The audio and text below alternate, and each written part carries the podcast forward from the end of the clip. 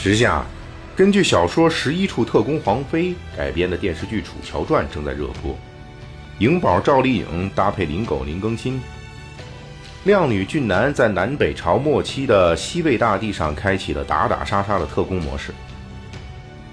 在原著《十一处特工黄飞》中，穿越回古代的女主角是现代职业特工，能打能杀的特长让她回到过去之后就带着必杀技。但是如果我们穿回去，能不能当特工呢？今天我们就来闲扯一回，看看无论是女楚乔还是男楚乔，哪一个能在古代特工界混得开？首先，我们可以肯定的说，无论男女，都是可以在古代当特工的。中国历史上第一个名标史册的特工就是女性，时间大约是四千多年前的夏朝。根据两千多年前成书的《左传》记载，夏禹的第四代子孙少康派遣间谍女爱去敌人那里刺探情报，女爱乔装改扮，深入虎穴，成功得到了重要情报。得女爱之助，少康攻灭了敌人。至于女爱是怎么乔装改扮的，《左传》只有一句：少康使女爱叠娇，这娇就是敌人的儿子。其中细节已经无可考了。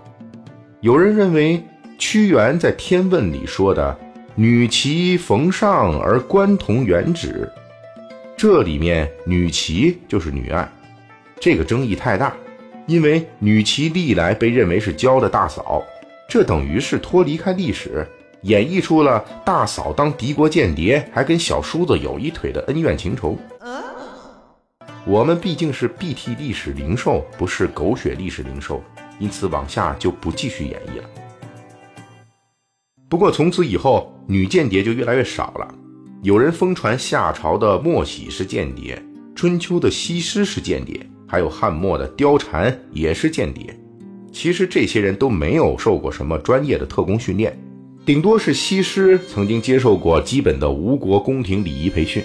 这些都是入宫女子的必修课，不能算是特工培训。真正能称得上女间谍的是西汉淮南王刘安之女刘玲，她被派到都城长安，主要是刺探情报、结交内援，为淮南王刘安的谋反做准备。唐宋之后，男女之防兴起，对女性的压迫和约束越来越大，就更没有什么女特工、女间谍了。因此，女同志要想穿回古代当特工，最好是在唐宋之前。过了男女之别，我们还要提一下古代特工的基本能力。理论上来说呢，一个现代特工需要具备几个基本能力：优秀的观察和记忆能力，稳定的心理和判断能力，坚定的信仰和执行能力，以及娴熟的专业和侦查能力。说这些可能不太好理解，我们做一道练习题就明白了。请看下图，这是电视剧《楚乔传》第一集的一个截图。剧情是楚乔从围场中逃出，伤痕累累的在吃一碗加了红烧肉的米饭。给您十秒钟，您能得到哪些异常信息？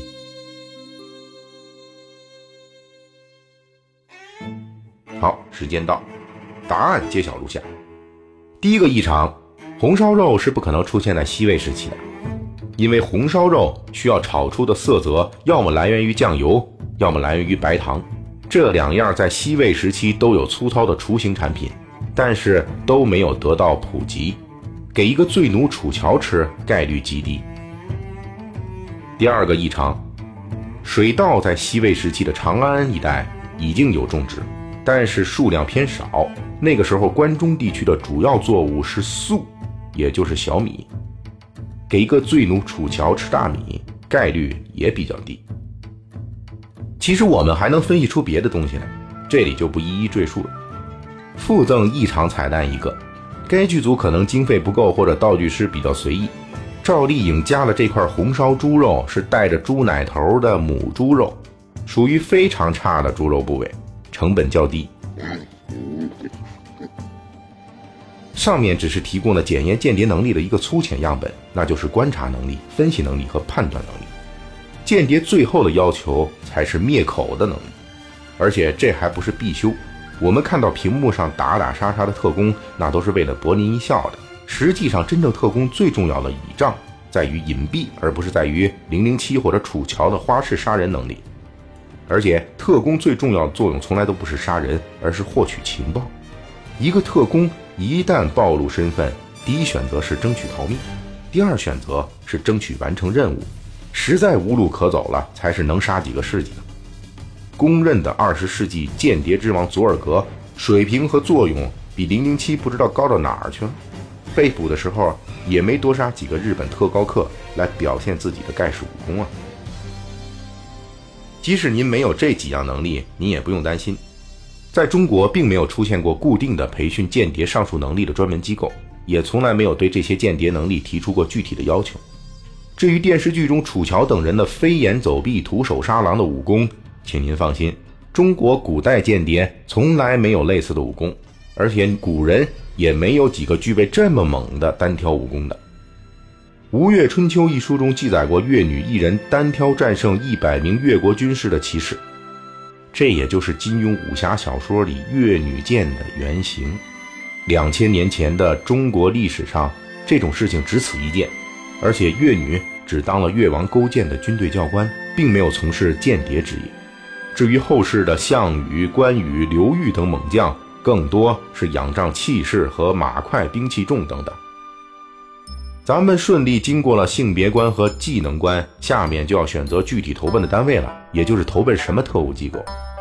中国历史上最有名的特务机构就是明朝的三厂一卫，也就是直属皇帝的锦衣卫和锦衣卫之上的内厂、东厂和西厂。其中内厂地位最高，存在时间最短；西厂几度兴废都不具有普遍意义。而东厂锦衣卫则是不收女性的，而且对男性也有比较严格的标准。一般都是要求家世清白，锦衣卫更是青睐蒙阴官，也就是官二代之类。因此，穿越者如果想要加入，至少得弄个合法的身份才行。如果穿越到唐代，可以投奔中国历史上第一个特务机构察氏。这个唐肃宗时期太监李辅国成立的机构，人数只有几十人。到了宋代，则可以投奔皇城司。这是中国历史上第一个隶属于皇家的特工机构。即便加入了这些机构，穿越者想干点什么建功立业的大事，恐怕也是有限。在中国古代，特务机构不属于正式机构，也没有相应的固定制度。说句不好听的，就是随时可能被裁撤了，丢了饭碗。并且，特务机构一般也不承担暗杀、破坏之类的武打类活动。中国古代特务机构的职能主要就是一个：打听各类情报。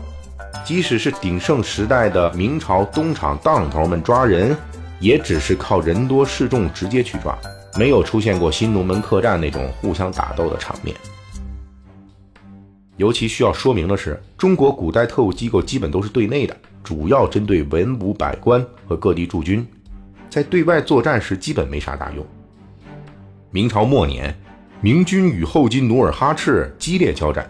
双方都派遣了大量间谍到敌方刺探情报，但是明朝的锦衣卫之流完全不是努尔哈赤的间谍的对手。萨尔浒大战期间，明军主力杜松部就是被间谍提前知晓行动方向和日期，导致全军覆灭。不过后金的间谍虽然比锦衣卫有用，但也不是靠什么间谍培训，只是比明朝肯花钱、肯砸银两去收买。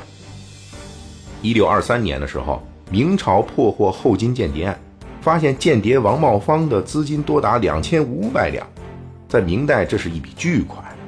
被收买之后，间谍只需要定期给后金传递消息就行了。